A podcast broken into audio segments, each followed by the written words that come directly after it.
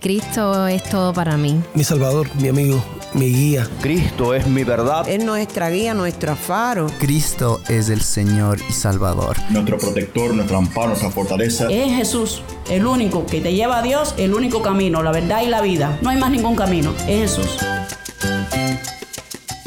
Estás escuchando a El Faro de Redención, Cristo desde toda la Biblia para toda Cuba y para todo el mundo.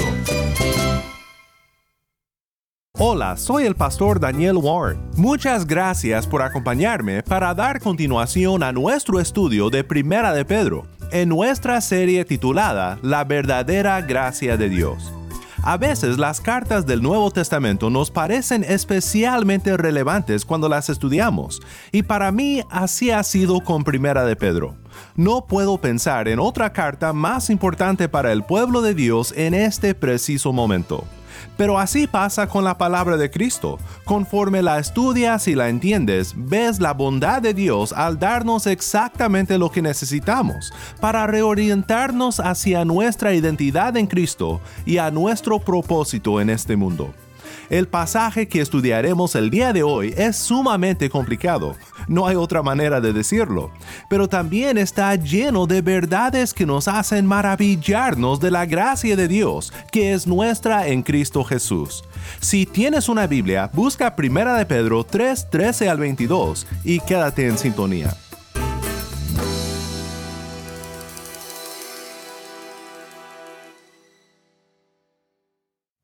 Si estás fuera de Cuba y deseas unirte con nosotros en nuestra misión de hacer resplandecer la luz de Cristo desde toda la Biblia en la isla más grande del Caribe y compartir la voz del pueblo de Dios en Cuba con todo el mundo, visita nuestra página web elfaroderedención.org diagonal donar.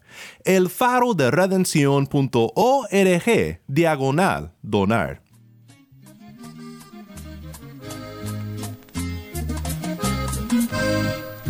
Los tiempos de Noé. Cuando el diluvio universal a la gente les hablaba.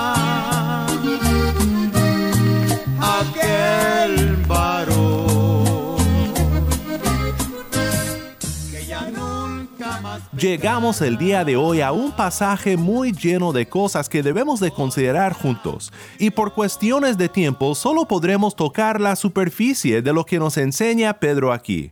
Pero si pudiéramos resumir este pasaje, podríamos llamarlo en los tiempos de Noé, como la canción de Tony Sauceda que acabamos de oír. Pedro ha usado el trasfondo del exilio y del peregrinaje como tema principal en la carta, pero aquí emplea otro trasfondo bíblico para exponer nuestro contexto en el mundo, sufriendo a causa del nombre de Cristo, proclamando su redención, perdurando bajo prueba, y esperando en Cristo y lo que Él ha hecho por nosotros. Es interesante para mí que Pedro hace referencia a Noé tanto en su primera carta como también en la segunda. No sé por qué será que de las pocas menciones de Noé que encontramos en el Nuevo Testamento, Pedro haya hablado de él tanto.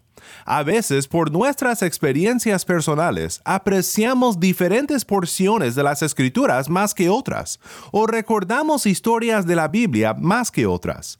Tal vez sea porque Pedro fue un pescador de profesión y pasando largos días y noches en el mar de Galilea, viendo sus tormentas, soportando lluvias, haya pensado, ¿cómo habrá sido cuando todo el mundo pasó por el diluvio? Respecto al pasaje que estudiaremos el día de hoy, el reformador protestante Martín Lutero dijo lo siguiente, Este es un texto extraño y seguramente un pasaje más oscuro que cualquier otro pasaje en el Nuevo Testamento. Sigo sin estar muy seguro de lo que quería decir el apóstol pues la gran parte de los comentaristas que he leído concuerdan con los sentimientos de Lutero, así que no puedo decir que resolveremos todas las controversias que rodean este pasaje hoy, pero creo que será de mucha ayuda para nosotros considerar lo que Dios tiene que enseñarnos aquí.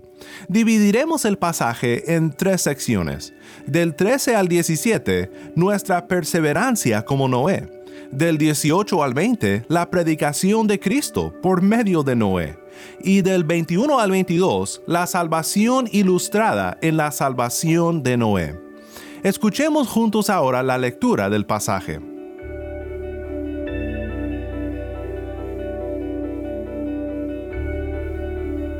¿Y quién les podrá hacer daño a ustedes si demuestran tener celo por lo bueno? Pero aun si sufren por causa de la justicia, dichosos son.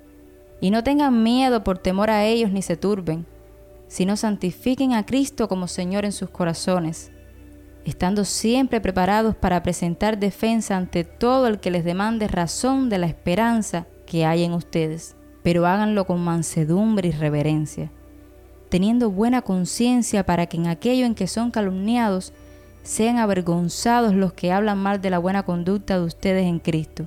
Pues es mejor padecer por hacer el bien, si así es la voluntad de Dios, que por hacer el mal. Porque también Cristo murió por los pecados una sola vez, el justo por los injustos, para llevarnos a Dios, muerto en la carne pero vivificado en el Espíritu. En el Espíritu también fue y predicó a los espíritus encarcelados, quienes en otro tiempo fueron desobedientes cuando la paciencia de Dios esperaba en los días de Noé durante la construcción del arca, en la cual unos pocos, es decir, ocho personas, fueron salvadas por medio del agua. Y correspondiendo a esto, el bautismo ahora los salva a ustedes, no quitando la suciedad de la carne, sino como una petición a Dios de una buena conciencia, mediante la resurrección de Jesucristo quien está a la diestra de Dios, habiendo subido al cielo después de que le habían sido sometidos ángeles, autoridades y potestades.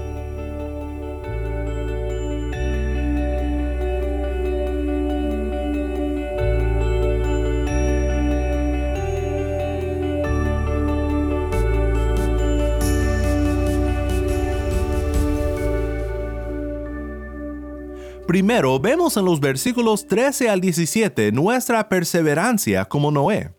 En esta sección atravesamos caminos ya bastante familiares en nuestro estudio de Primera de Pedro. Sufriremos en este mundo cuando nos comprometamos a santificar a Cristo en nuestros corazones, cuando nos dispongamos a sufrir por causa de su nombre, cuando con humildad y mansedumbre y reverencia mantengamos nuestra buena conciencia, aun cuando nos calumnian por seguir a Cristo pues es mejor padecer por hacer el bien, si así es la voluntad de Dios, que por hacer el mal. Podemos relacionar nuestra perseverancia en las persecuciones que enfrentamos a la perseverancia de Noé. Imagínate a Noé, un hombre que honraba a Dios con su vida en medio de un mundo que iba de mal en peor y debido al llamado de Dios en su vida, debido a un acuerdo hecho con él y con su familia por su justicia relativa en el contexto del mundo oscuro en el cual él vivía, empieza a construir una arca en un mundo donde ninguna gota de lluvia jamás había caído. Nosotros, los que tenemos tiempo ya de seguir a Cristo y de escuchar las historias bíblicas, a veces batallamos por comprender lo sumamente extraño que sería esto para los que conocían a Noé, o para los que simplemente iban de paso y vieron este gran barco en medio de la tierra seca demasiado grande como para llevarlo a un lago o a un río. Todos pensarían que estaba loco. Así también nuestra fe es percibida por los que nos rodean como un barco construido en un desierto. Estos cristianos locos dicen, predicando la salvación. ¿La salvación de qué? ¿Qué peligro hay? No reconocen que se avecina la gran tormenta de la ira de Dios en contra del pecado. Tenemos un gran deber, hermanos, de seguir fieles a Cristo, aun cuando parecemos locos por no ceder frente a los ataques del mundo. Y además debemos de seguir fieles a Cristo con mansedumbre y reverencia. El cristiano que de tal forma sigue a Cristo no solo enfrentará persecución, sino verá que se multiplican sus oportunidades evangelísticas. Y no tengan miedo, dice Pedro, por temor a ellos, ni se turben, sino santifiquen a Cristo como Señor en sus corazones, estando siempre preparados para presentar defensa ante todo el que les demande razón de la esperanza que hay en ustedes. ¿Alguna vez te ha pasado que alguien se te acerca y te dice, ¿por qué eres así? A veces ni siquiera sabe la persona exactamente lo que ve en tu vida, pero ve algo que le provoca curiosidad. Y por momentos como este, en medio de un mundo sin esperanza, un mundo tan lleno de maldad, debemos de estar siempre preparados para explicar la fuente de nuestra esperanza. Y nuestra esperanza es Cristo y lo que Él ha hecho para reconciliarnos con el Padre. Esta reconciliación nos lleva a la segunda sección de este pasaje, los versículos 18 al 20, la predicación de Cristo por medio de Noé.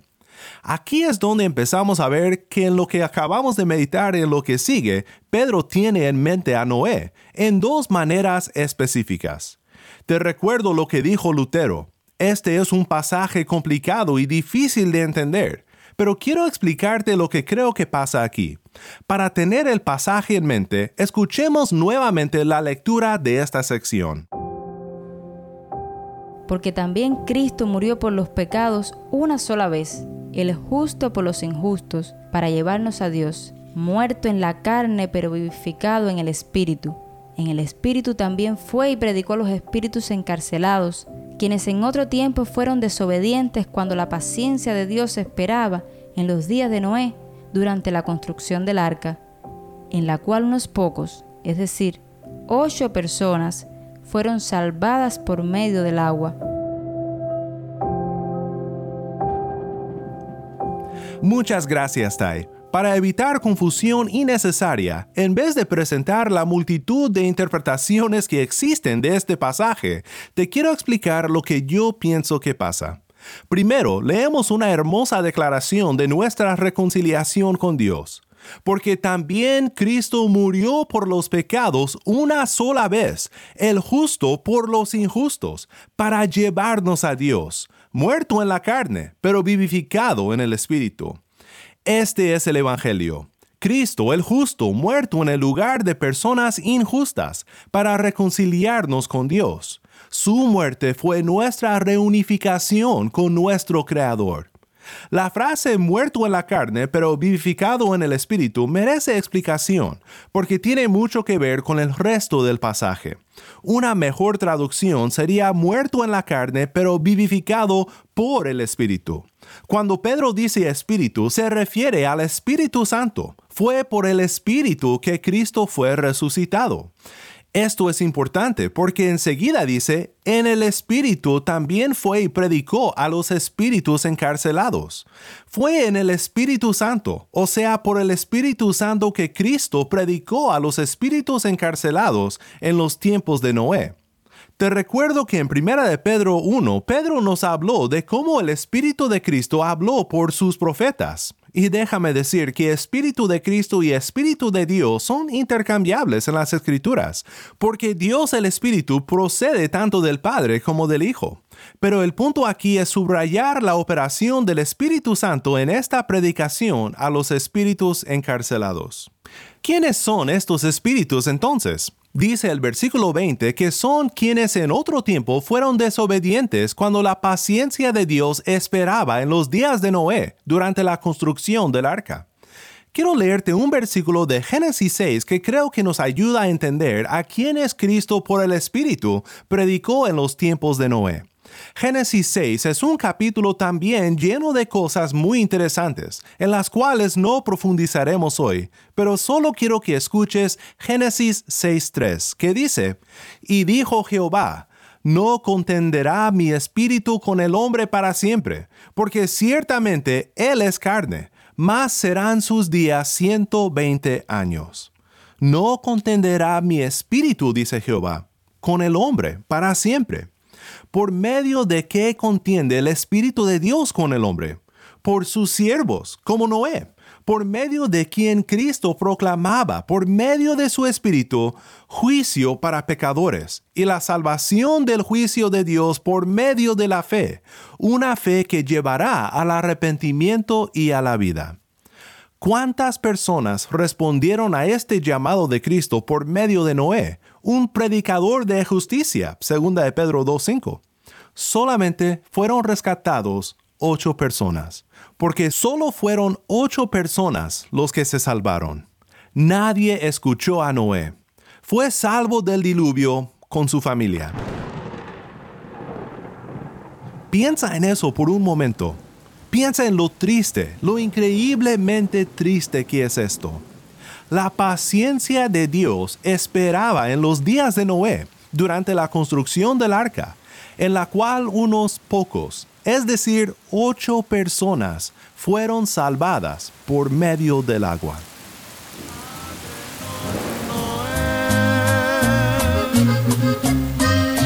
Ábrenos la puerta.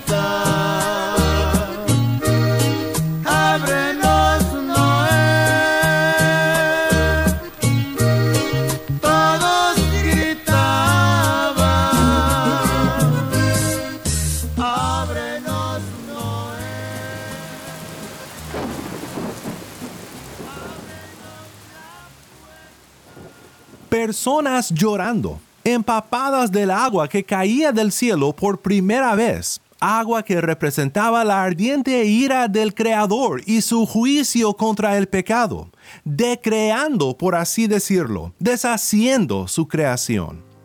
Si estás escuchando y aún no conoces a Cristo, quiero que escuches lo siguiente. Las burlas, las calumnias, la violencia con la que acosas al pueblo de Dios, ya sea riéndote de ellos por locos o acusándoles de ser amenazas, persiguiéndolos, todas estas cosas serán convertidas en clamor, en golpes contra la puerta de la arca de Cristo que salva al mundo del pecado. Pero si esperas hasta aquel día, será demasiado tarde.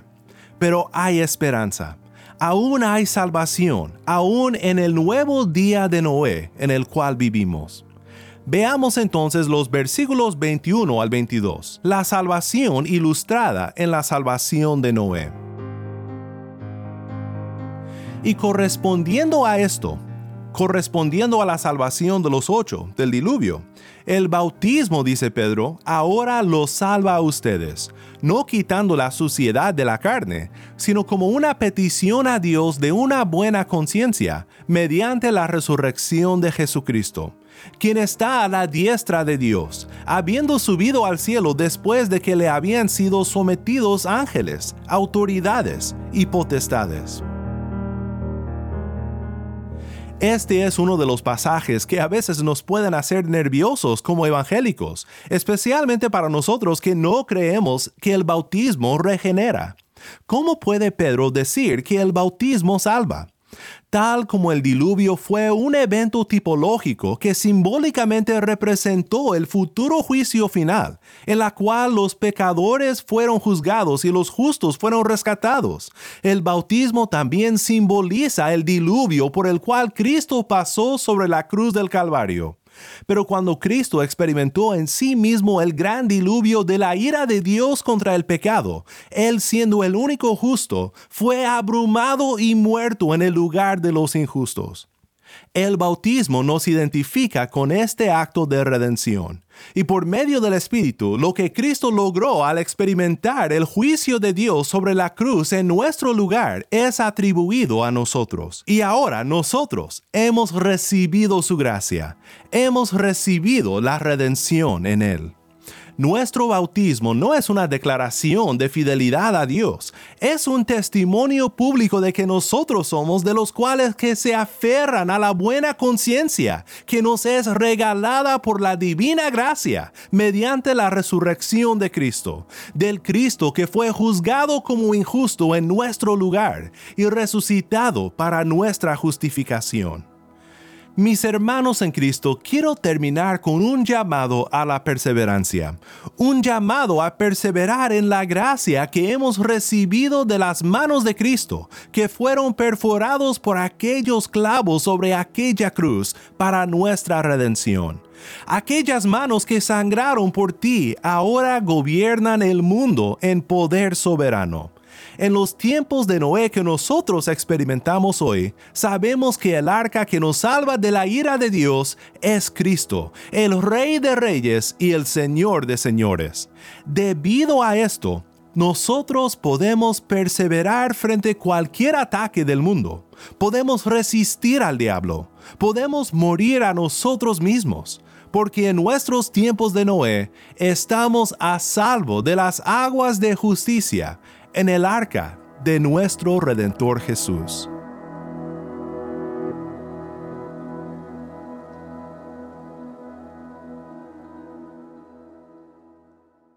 Estoy tan agradecido para con Dios por darnos entrada por la fe al arca de nuestra salvación, por habernos unidos a Cristo para nunca temer la ira de nuestro Dios, porque nuestro Redentor ya pasó por las aguas del juicio, para rescatarnos y protegernos por siempre, reconciliados con nuestro Padre en Él. Mi anhelo es que tú también conozcas el gozo de encontrarte en esta arca en nuestros tiempos de Noé. Te recuerdo que puedes seguirnos en las redes sociales. Solo búscanos en Facebook, Instagram y Twitter. Nuestra cuenta en las redes sociales es El Faro de Redención. Y no olvides escribirnos al correo electrónico ministerio arroba elfaroderedención.org. Siempre es un gozo para todos nosotros aquí en el equipo de Alfaro oír de tu sintonía y de cómo el programa está siendo de bendición para tu vida en donde sea que te encuentras. Y no olvides, si tú deseas unirte a nuestra misión de proclamar a Cristo en Cuba y en todo el mundo, visita nuestra página web elfaroderedención.org diagonal donar el faro de redención.org diagonal donar. Oremos juntos para terminar. Padre Celestial, nos asombra tu inmenso amor y tu sublime gracia. Gracias por rescatarnos de tu ira al mandar a tu Hijo, Cristo, Dios hecho carne, para ser muerto en la carne y vivificado por el Espíritu, para nuestra redención. Ayúdanos a perdurar bajo la persecución y a poder dar la razón por la esperanza que tenemos en Cristo, en mansedumbre y con misericordia a un mundo perdido. Todo esto lo pedimos en el nombre de nuestro Redentor Cristo Jesús. Amén.